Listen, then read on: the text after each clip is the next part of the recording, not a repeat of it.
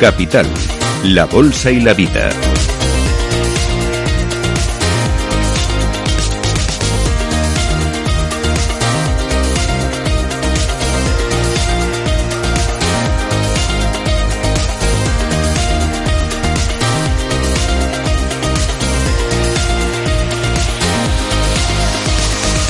Laura Blanco. La tecnología en el centro de nuestro análisis, qué es lo que hay y qué es lo que viene hoy. Las redes inteligentes y la inteligencia artificial son protagonistas de la mano de ASLAN, la Asociación Nacional de la Industria Tecnológica. Tertulia Tecnológica, les recuerdo que 17 y 18 de abril en el Palacio Congresos de Madrid 31 edición del Congreso Expo Aslan 2024. Un gran avance en digitalización. Ahí está el foco en eh, los encuentros, en los foros, en los eventos, donde se habla de lo que está pasando y de lo que va a venir. Lo que va a venir en los próximos minutos es el conocimiento y la profundidad que vamos a tener acerca de las redes inteligentes y la inteligencia artificial. Es un placer saludar a Miguel Ángel Montes, Key Account Manager de Unipet Networks. Miguel Ángel, gracias por acompañarnos en esta tertulia Aslan Tecnología. Hola, buenos días, encantado de estar aquí. Gracias por invitarme. Eh, Carlos de la Horra, CTO de Huawei. Carlos, ¿qué tal todo? ¿Bien? Todo muy bien, muchas gracias. Eh, Joan Monrabat, director general de Colt. Jan, bienvenido. Gracias por a la organización ASLAM por invitarnos a este y organizar este evento. Muchas gracias. Bueno, y la organización ASLAM nos trae también al Terrority Manager de Comscop, es Bernardo Gómez. Bernardo, bienvenido, ¿qué tal todo? Muy bien, buenos días. Eh, bueno, vamos a, vamos a meterle mano a las redes inteligentes, a la inteligencia artificial la primera pregunta es esencial para entender dónde estamos. ¿Qué mejoras, Bernardo, eh, para la gestión del tráfico de red trae consigo la inteligencia artificial? Bueno, yo creo, más que mejoras, eh, el prisma para enfocar el impacto que tiene la inteligencia artificial en las redes de comunicaciones actuales es que sin la inteligencia artificial no podríamos llegar al estado del arte de la tecnología que tenemos en la actualidad. Es decir, las redes eh, están creciendo exponencialmente a nivel de, usuarios que se conectan, la demanda de los usuarios cada vez es más exigente y la complejidad de, la, de las redes es, cada vez mayor, por lo cual eh, necesitamos poner en mano de, nuestros clientes, de las empresas, eh, herramientas que les permitan gestionar de una manera eficiente estas, estas redes de comunicaciones y maximizar la, capacidad de las mismas. Eh, porque entiendo, eh, Joan, que las empresas sí que tienen la capacidad de llegar a ese estado del arte en la tecnología. De lo que se trata es de que traspase, ¿no? Eh, que llegue más allá. Eh, correcto. Sobre todo venimos de inversiones o de redes, ah, digamos, ah, no basadas en software, sino más rígidas y más difíciles de gestionar. Y estamos ahora en el momento adecuado donde las redes ah, incorporan software para su gestión, hay funciones de red que pueden ser virtualizadas y a partir de ahí se pueden recoger los datos, analizar patrones de comportamiento y sobre esos patrones de comportamiento tener, capacidad de optimizar redes, ah, predecir la demanda, sobre todo cuando estamos hablando de redes de, de alta complejidad, como la que tienen nuestros clientes. Y también para el diseño y planificación de ah, extensiones de la red. Eh, Carlos, eh, desde Huawei, ¿qué mejoras para la gestión del tráfico de la red incorpora la, inteligencia artificial? Le traslado a usted la pregunta. Gracias. Eh, bueno, la, verdad es que venimos de una, de una era de digitalización, donde hemos estado hablando durante los últimos años de transformación digital, pero en los últimos dos años se ha venido una avalancha con la inteligencia artificial para dar ese soporte a esos dos pilares que estaban comentando mis compañeros, que son conectividad y cloud.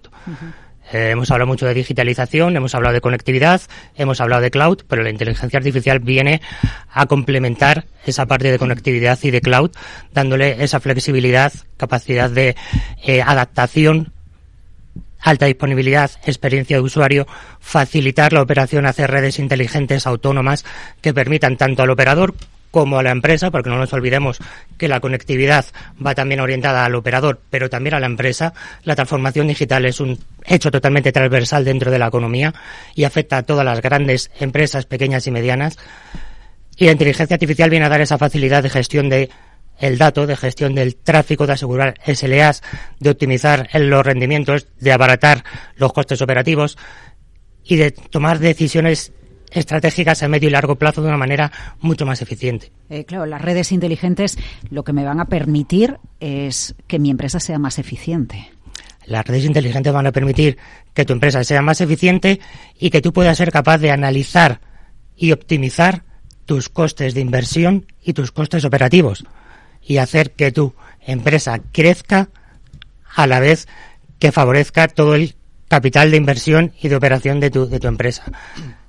La transformación ocupa y abarca a todos los niveles. Es decir, ninguna empresa debe quedarse fuera ni puede quedarse fuera de este juego, porque la digitalización ha llevado un tiempo, pero la inteligencia artificial va a acelerar todo este proceso. Es decir, vamos a entrar en un proceso a una velocidad tan sumamente alta que el que no entre se queda fuera. Da igual el poder o el market share que tenga dentro de su empresa porque se va a quedar fuera. Y la tecnología dentro de los eh, proveedores de tecnología como es Huawei avanza y crece muy rápido, pero sobre todo con esa capa de inteligencia artificial que permite que la operación y mantenimiento de las redes sea mucho más inteligente, autónoma y te permita ahorrar ese, ese costo operativo siendo mucho más eficiente. Eh, la gestión del tráfico de la red incorporando eh, la inteligencia, Miguel Ángel, ¿qué aporta? Bueno, eh, yo creo que lo, lo, fundamental es hacerse las preguntas adecuadas. más allá de preguntarnos cuando la red está si, si, si, si, la red está up, si todo está activo, si todas las lucecitas están en verde, eh, es posible que eso ocurra y que todas las lucecitas estén en verde, pero que los usuarios de la red no estén teniendo una experiencia de uso adecuada. A nosotros nos gusta hablar y poner el foco en la experiencia de los usuarios de la red. Y cuando hablo de los usuarios, eh, es muy importante señalar que las redes han evolucionado mucho en los últimos años. Eh, un usuario es una persona que está conectada a la red en su, en su entorno corporativo, pero también puede estar conectada desde su casa para, para, para conectarse a los servidores de, de, la empresa o para ver Netflix o, o, los operadores de la red también son usuarios de la red, los arquitectos e incluso máquinas, robots, eh, dispositivos IoT. Entonces, eh, para cada usuario la, la experiencia es diferente. Entonces, eh, la inteligencia artificial lo que viene es aportar una capa de, comprensión global de lo que está ocurriendo en la red a nivel general. Y, ahí es donde, donde yo creo que es relevante porque permite monitorizar la experiencia de uso de todos y cada uno de los usuarios que están conectados a la red, no importa quién sea. Y en el caso de que se produzca alguna disfunción o alguna experiencia mala de uso de, de alguno de esos usuarios, tomar las medidas correctivas adecuadas para que, para que todo sea como debe ser. Incluso con antelación a que el usuario detecte que se ha producido un problema. Porque eh, para eso es inteligencia. Claro que haya anticipación, ¿no? Que eh, eh, eso también es inteligencia, que se pueda anticipar un problema y se pueda prevenir e incluso lleguemos a, arreglarlo antes de que se provoque. Exacto. Eso, eso, digamos, el valor de la inteligencia artificial es ser capaces de hacer cosas que las personas no somos capaces. Entonces, eh, eh, sería imposible que, los, gestores de red tuviesen monitorizado en todo momento y, mirando en cada, en cada segundo cuál es la experiencia de uso de cada uno de los usuarios. La inteligencia artificial hace eso de manera automática y además es capaz de detectar patrones de comportamiento anómalos que hacen que eh, la experiencia de uso sea o vaya a ser eh, mala. Pero aplicado siempre a la conectividad o a otros campos. Bueno, aplicado a, o sea, depende a lo que se quiera. claro, o sea, por eso digo que hay que hacerse las preguntas adecuadas. Depende para qué estemos utilizando la red y, la relevancia es eh, la experiencia de cada uno de los usuarios para qué está utilizando. O sea, lo importante no es la conectividad, sino para qué. Eh, estaba sintiendo Jan cuando le preguntaba por qué, Jan. Bien, al final, eh, la red, si hablamos de redes sobre todo, es termina siendo un recurso orquestable más en función de la demanda y que los, administradores de sistemas complejos, que incluyen la red dentro, como un componente básico para que todo fluya y todo funcione correctamente, eh, los componentes de inteligencia artificial que tengan incorporados le va a anticipar cosas que van a pasar y por lo tanto eh, podrá modular la capacidad de la, red, de la red para que eso no pase, para que ese efecto indeseado de saturación, de caídas, de posibles averías, puedan anticiparse y evitar que pase. Por lo tanto, con eso aumentamos ah, la calidad, aumentamos la prestación para, para las empresas. Hablo de empresas porque nosotros trabajamos únicamente para empresas, no, no vamos al mercado residencial y por lo tanto la exigencia profesional que tiene el entorno empresarial se verá ah, mejor servida con esos componentes. Eh, eh, ¿Podemos establecer similitudes entre eh, las redes de las comunicaciones con la red eléctrica? Seguramente que sí. Lo que pasa es que yo, digamos, no me atrevo mucho a comentar mucho sobre la red eléctrica, pero posiblemente sí, porque también... Lo digo en el sentido de que con la red eléctrica siempre estamos pendientes de saber dónde va a haber picos de, demanda, qué producción tengo que tener. Al final, es, eh, eh, cada vez es una red también más inteligente que me da información y me permite prevenir. Y, armonizar los, las fuentes de energía, ¿no? Eh, ¿no? es lo mismo gestionar la red eléctrica cuando ha hecho mucho viento hmm. que cuando no lo hace, ¿no? Donde tienes que dar entrada más a, fuentes de, energía de origen nuclear que eh, entiendo que aquí de lo que se trata, pues no sé si pienso en un data center o según qué empresa, qué intensidad eh, eh, de, dato necesite, ¿no? De flujo de datos, dependerá la prevención o la preparación que yo tengo que tener y eso me lo puede dar la inteligencia artificial aplicada a la red. Eso es. a través del análisis de mm, identificación de patrones de comportamiento. Es lo que nos permite luego, poniendo esos datos eh, en motores de inferencia de inteligencia artificial nos pueden dar eh, esas pautas y por, y por lo tanto planificar eh, esas operaciones y evitar lo que decía aquí el compañero, pues una experiencia de usuario inadecuada. Carlos. Sí, sí, gracias. No, a ver, es, es, es importante recalcar que, a ver, que la inteligencia artificial lo que, lo que realmente favorece es la capacidad de aprender y de generar eh, análisis predictivos a futuro con escenarios cada vez más complejos.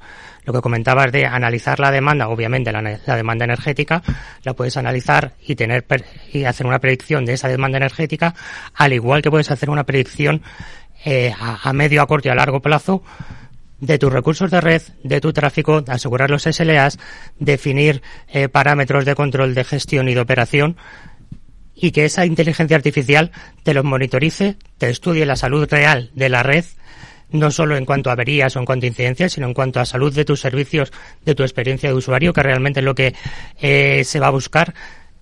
Cada vez los servicios van a ser más críticos, los que van a ir por la, por la operación de la red. La red ya no va a llevar servicios de acceso a Internet para entrar a un buscador, ya va a llevar la operación real, la productividad real, perdón, de tu empresa. Por lo tanto, esas redes van a información sensible. Información sensible. Esas redes cada vez van a llevar información más crítica que depende de la productividad de tu propia empresa, por lo tanto vas a necesitar que esas redes sean cada vez de mayor disponibilidad y de, y de mejor calidad y que esa experiencia de usuario sea totalmente asegurada. Eh, ¿en, qué grado entonces ya de calidad estamos? ¿Qué, es capaz de hacer la red? Bueno, yo creo que ahora mismo, que yo quería matizar dos, dos conceptos que han salido en, las últimas tres intervenciones. Una ha sido la predictibilidad, o anticiparse a, y quizás para mí ese es uno de los mayores de valores que está aportando la inteligencia artificial a día de hoy en la gestión de las redes de comunicaciones. Es decir, los departamentos de IT eh, pueden ejecutar eh, mantenimientos predictivos. En el pasado trabajaban de manera reactiva, solventando una incidencia. Eh, se definen programas de mantenimiento proactivo en base a, la tipología o topología de red y la inteligencia artificial lo que está lo que está proporcionando es una base sólida para poder anticiparse a, es decir, que la red eh, ejecute tareas de manera predictiva. Y al hilo con la pregunta que me, que me lanzabas de, dónde nos encontramos, pues yo creo que ahora mismo es, eh, bueno, la razón de que la inteligencia artificial esté en, todos los medios eh, y sea, sea un, tópico en muchas tertulias IT, eh, demuestra que estamos en el momento álgido. Las compañías que estamos aquí sentados llevamos utilizando herramientas de inteligencia artificial muchos años. Algoritmos de machine learning, comparación de patrones, etc, etc. Es algo que se venía utilizando en la industria de comunicaciones. Y ahora mismo el, hecho de que la inteligencia artificial esté en boca de todos es porque estamos a, un paso de eh, darle autonomía a esa, a esa inteligencia artificial. Es decir, a día de hoy la inteligencia artificial es capaz de proponernos eh, determinadas acciones eh, o actuaciones en nuestras redes de comunicaciones.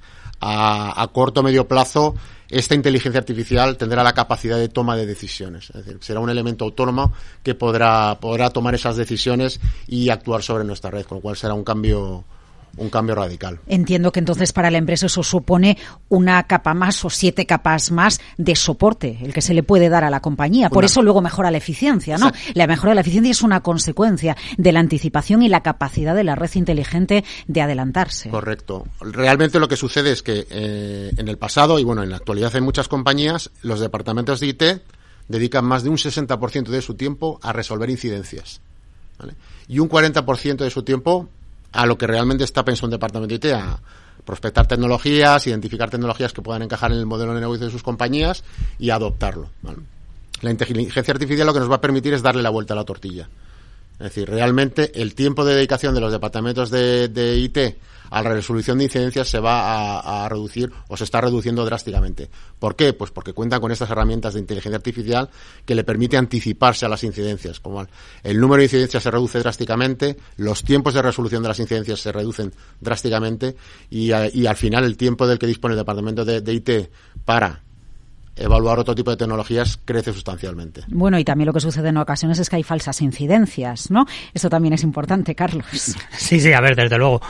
Eh, como comentaba, el, falsos tickets, quiero decir. Sí, sí, sí. El análisis predictivo te va a permitir que, que, que la red sea cada vez más autónoma, más inteligente, pero que ese soporte técnico que puedas dar a, a tu cliente final o a tu soporte técnico interno sea a la vez eh, mucho más eficiente, inteligente y tenga una interfaz mucho más eh, humano. Ahora mismo todas las eh, toda la atención eh, técnica, a veces basada en mensajes, en, eh, en plataformas de marcación con, con eh, dígitos de, por menús, etcétera, todo eso se va a automatizar, va a ser mucho más eficiente y va a ser mucho más humano y te va a quitar toda esa capa eh, de atención primaria de una manera mucho más rápida y va a eliminar toda esa parte de, bueno, falsos positivos, va a eliminar esa eh, grasilla de por encima que te, eh, que te hace invertir mucho tiempo y dinero en resolución de incidencias o en atención de incidencias. Sí, que te ralentiza el trabajo como empresa. Correctamente. Y vas a permitir tener unos recursos más focalizados hacia lo que realmente interesa, que es desarrollar más negocio para la empresa. Miguel Ángel. Eh, yo, bueno, al hilo de lo que preguntabas antes, eh, por un lado, en, relación con los falsos eh, positivos, los ingredientes para una inteligencia artificial que funcione correctamente son tener la información correcta, saber qué hacer con esa información, o sea, dar la respuesta adecuada y tener la infraestructura adecuada. Y a partir de ahí, eh, todo, todo es cuestión de entrenar, eh, de, tener cada vez más datos. La inteligencia artificial es tanto más buena cuanto más datos disponga y cuanto mayor entrenamiento eh, seamos capaces de darle. Entonces, en ese sentido, la, gente, nosotros llevamos ocho años aprendiendo de, de, las redes más grandes de nuestros clientes a nivel global y podemos decir que el, el, grado de precisión de nuestras predicciones es muy elevado, o sea, hay muy, muy pocos falsos positivos. Y, y en relación a lo que preguntabas antes de, en qué estado estamos, eh, eh, solo comentarte un, un caso interesante. Nosotros tenemos un asistente virtual en la red al estilo de Siri o de Alexa, al que tú le puedes preguntar, puedes interaccionar con él y le puedes preguntar por cómo están los usuarios, cómo, cómo, es, cómo están sintiendo el comportamiento de la experiencia de usuario cada uno de los usuarios de la red. No solo ahora, sino cómo fue el comportamiento de una llamada de Teams, por ejemplo, de tal usuario ayer o hace una semana. Y entonces es capaz de decirte cómo fue la llamada de Teams de ese usuario, eh, si tuvo problemas o no, y si tuvo problemas, por qué los tuvo. Entonces, eh, estamos en ese nivel de, de interacción. Tú, eh, Carlos, comentaba el tema de la interfaz. cada vez es todo más sencillo cada vez va a ser.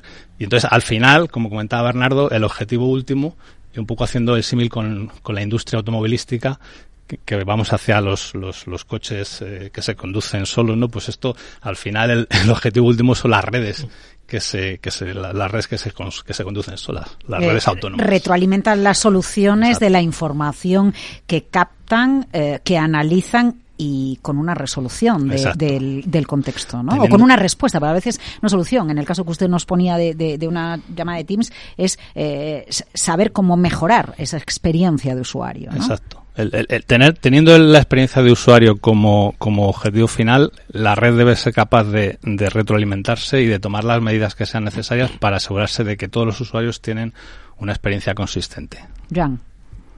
Al final, yo creo que lo que las, em, lo que las empresas ah, pueden ah, las expectativas que las empresas tienen respecto a las redes es que sean estables y por lo tanto confiables, que sean flexibles y eso se ha conseguido a base de introducir software en, eh, en las funciones de red, virtualizándolas. Que sean seguras. Que sean, sí, que sean seguras, por supuesto. El, componente de ciberseguridad es fundamental, aunque hay componentes de ciberseguridad que se pueden prestar mejor desde el operador de comunicaciones y otros que son más propios de la parte de IT. Y, la flexibilidad tanto en, el consumo de recursos que necesitan y por lo tanto el pago puede ser también flexible, es decir, adecuado a consumo de recursos en cada momento y que todo ello sea asequible a un precio razonable, sea a un precio competitivo. ¿no? Y yo creo que en, esos cuatro aspectos la inteligencia artificial hace una aportación ah, significativa. Y por tanto yo creo que es, es, un progreso, es un progreso para todos y para la estabilidad de las comunicaciones en general y para la flexibilidad sin teniendo en cuenta también que el uso de recursos o el no uso cuando no son necesarios también reducen la huella de carbono a bajar el consumo de, energía. Bueno, en cualquier caso, las redes inteligentes cada vez, eh, eh, o precisamente por la eficiencia que van incorporando, eh, permiten a su vez a las empresas el ahorro energético. Por supuesto. Va de la mano. Sí, sí, sí. es así.